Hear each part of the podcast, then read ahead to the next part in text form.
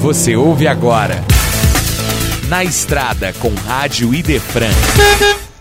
No 18º Congresso Estadual de Espiritismo, pergunta qual a relação entre o conceito de família e a vida na Terra. Heloísa Pires e Humberto Schubert respondem.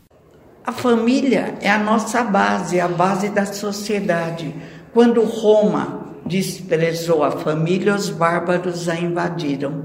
Então, nós não temos consciência da importância da família. Agora, a família atual, desse século XXI, está um pouco descuidada, um grande número. Estão mais dedicados ao celular do que aqueles que estão à sua volta.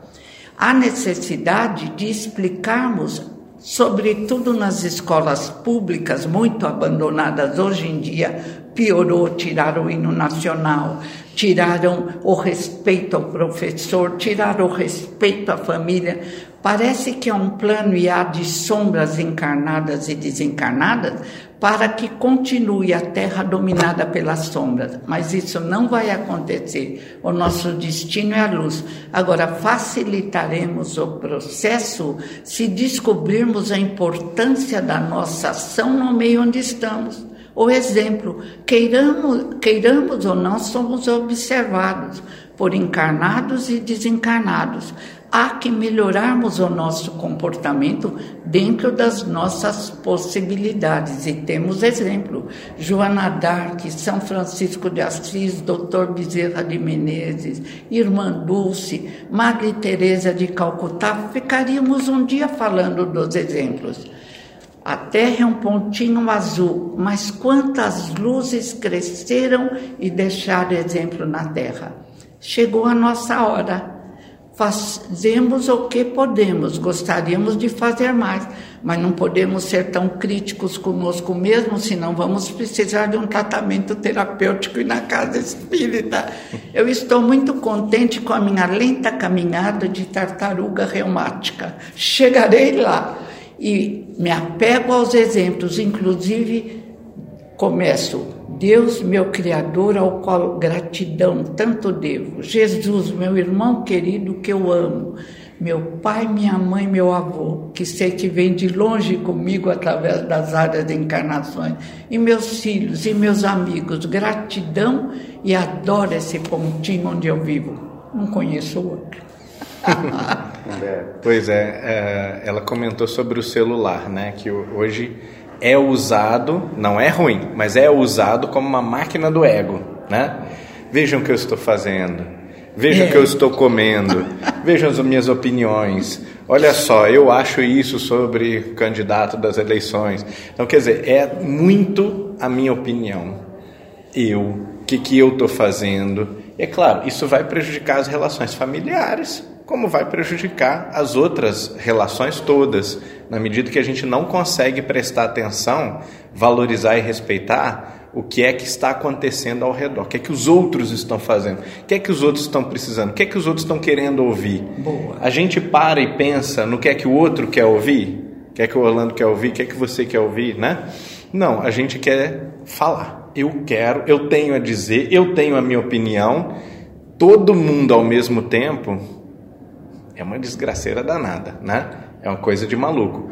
Entretanto, outras pessoas, talvez a minoria, usam esse aparelho para gravar o programa, para conectar milhões de pessoas. A gente viu aqui nas, na pandemia as lives com pessoas de 8, 10 países, as pessoas isoladas, dizendo: Olha, não existe centro não existe nenhuma atividade onde eu estou.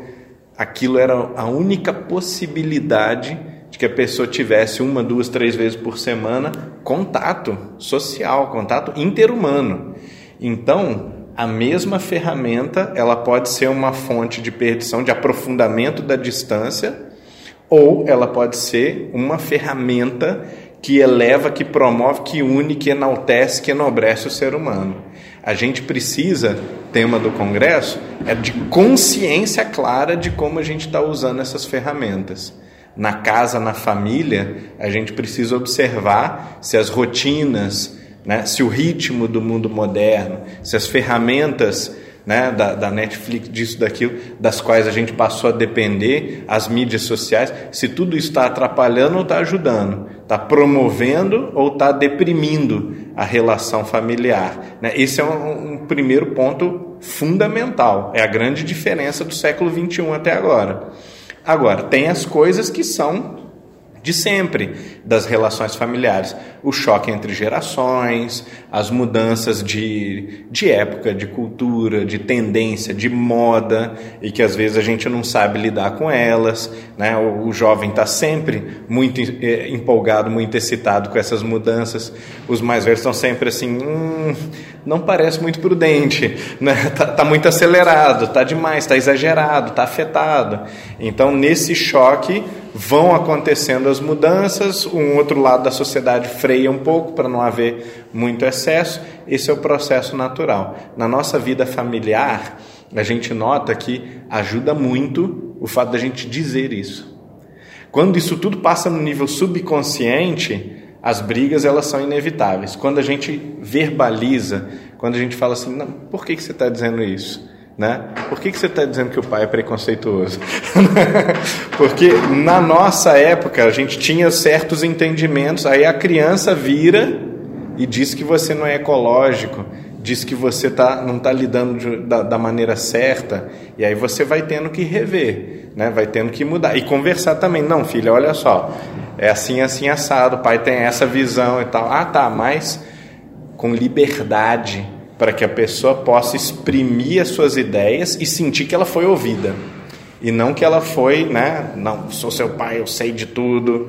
Isso realmente é uh, um, um bloqueio para manifestação daquele espírito no seu patrimônio, no seu direito de ter um pensamento, uma opinião, uma posição, e aquilo acaba criando uma cisão que pode ser silenciosa e aos poucos cada um vai tomando seu lado, né?